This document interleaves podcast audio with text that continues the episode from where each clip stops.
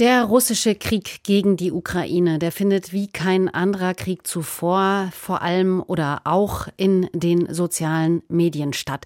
Seit fast einem Jahr begleiten uns dort Bilder von der russischen Invasion, von der Zerstörung und auch der ukrainischen Verteidigung.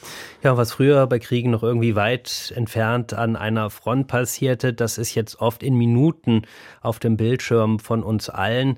Ausschnitte einer Wirklichkeit, die nicht immer der Realität entspricht, weil ja auch Propaganda und authentische Dokumente nicht immer so leicht voneinander zu unterscheiden sind. Aber eines ist traurige Realität und das zeigen die Bilder bei Instagram, Twitter und Telegram auch. Jeden Tag kämpfen und sterben hier Menschen, Söhne, Töchter, Väter und wie die Menschen in und aus der Ukraine auch damit umgehen, also mit dem Krieg in den sozialen Medien, dazu hat Jochen Dreier recherchiert.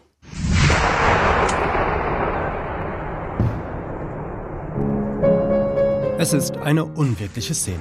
Ein ukrainischer Soldat sitzt vor einem Klavier in einem halb zerstörten Wohngebäude. Es läuft der Song Night Changes der Boyband One Direction. Durch die Fenster ist ein zertrümmertes Bachmut zu sehen. Laute Explosionen begleiten die Musik.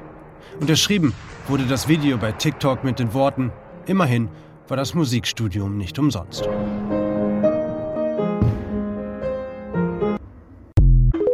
Also man hat wirklich ein bisschen Angst, soziale Netzwerke aufzumachen in diesen Tagen.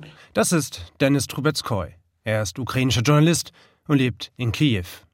Als Kind war deutscher Sport seine Leidenschaft. Oliver Kahn und Erik Zabel waren seine Idole.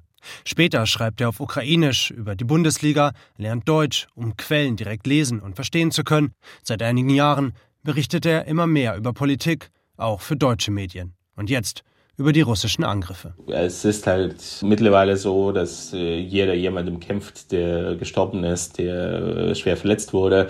Und kurzer Moment, äh, weil ein Luftalarm gerade aufgehoben wurde, muss ich die Aufnahme neu starten. Nichts ist normal in der Ukraine, aber der Krieg Alltag. Und genauso wie unser Alltag hier in Deutschland ist auch der ukrainische von sozialen Netzwerken durchzogen.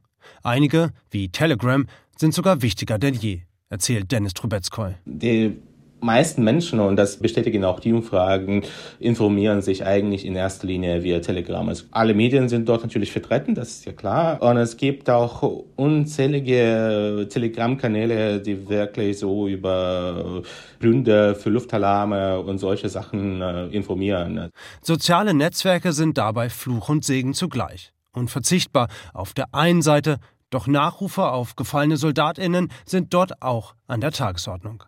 Zum Beispiel bei Twitter. Ein Bild von einem jungen Mann mit seiner Tochter, die jetzt ohne ihn aufwachsen muss. Ein langer Trauerbrief seiner Frau dazu, in dem steht, ich hätte alles genommen, eine schwere Verletzung, eine posttraumatische Depression, eine dauerhafte Behinderung. Aber wir hatten kein Glück. Die tägliche Konfrontation mit Todesmeldungen und Frontbildern hinterlässt Spuren. Im Privaten erfährt man, also wenn, wenn da jetzt jemand gestorben ist, erfährt man das, glaube ich, in erster Linie via Instagram. Und die krasseste Erfahrung war, vom Tod des Bruders eine Studienkommilitonin von, mir zu, zu erfahren, die ja natürlich auf der anderen Seite gefallen ist. Da weiß man eigentlich auch nicht mehr, äh, ob man überhaupt miteinander sprechen kann, wenn ihr Bruder irgendwie überhaupt auf der anderen Seite gekämpft hat, als äh, Vertragssoldat. Dennis Trubetskoy stammt ursprünglich von der Krim aus Sevastopol, hat dort studiert.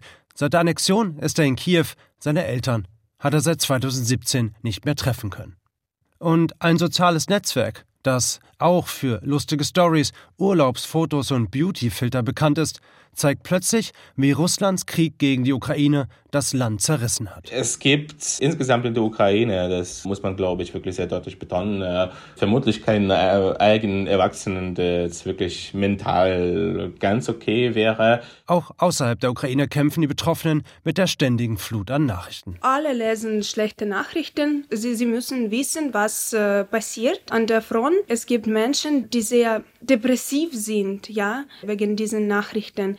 Julia Jutschenko ist 22 Jahre alt, studiert Deutsch und ist im April 2022 aus der Ukraine geflohen. Mittlerweile lebt sie mit ihrem Freund in Leipzig, der zu Beginn der Invasion im Ausland studiert hat. Jetzt können sie zusammen in Sicherheit sein.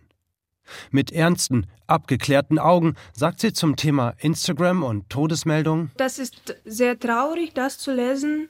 Aber ja, ich versuche meine Emotionen zu kontrollieren.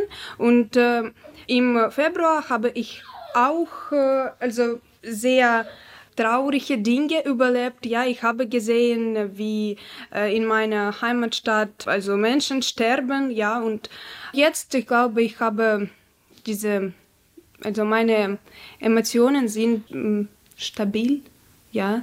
Auch der Journalist Denis Trubetskoy in Kiew äußert sich ähnlich. Emotionen werden kontrolliert und unterdrückt gerade in der Rolle als Berichterstatter. Also das, das Rezept ist einfach, soweit es geht, leider Emotionen auszuschalten, weil sonst man verrückt geht. Eine Studie der Universität Boston hat 2019 gezeigt, dass eine konstante Konfrontation mit traumatischen Bildern und Nachrichten über soziale Netzwerke und Massenmedien posttraumatische Belastungssymptome auslösen kann. Die Ukraine ist ein Land unter täglichem physischen und psychischen Terror durch den Angriff Russlands, verstärkt durch soziale Medien, deren Konsum für Sicherheit und Alltag unvermeidbar ist. Das alles erfährt eine junge Generation, die von Corona direkt in einen Krieg gerutscht ist. Es ist nicht nur das Problem von uns Erwachsenen, es ist auch ein großes Problem und eine extrem schwierige Ausgangslage für die Generation, die nach uns kommen wird. Und diese Generation sieht bei TikTok das Video des jungen Soldaten, der anscheinend mitten im Gefecht ein Lied einer Boyband auf einem Klavier spielt. Der Text handelt davon, dass selbst wenn sich über Nacht alles ändert und alles, wovon man immer geträumt hat, verschwunden zu sein scheint, dann würde man doch immer man selbst bleiben. Wir sind noch ganz am Anfang davon zu verstehen, wie sich dieser Krieg auf die Generation Social Media auswirken wird. Der Krieg gegen die Ukraine in den sozialen Medien vor Ort. Jochen Dreier hat sich dazu umgehört.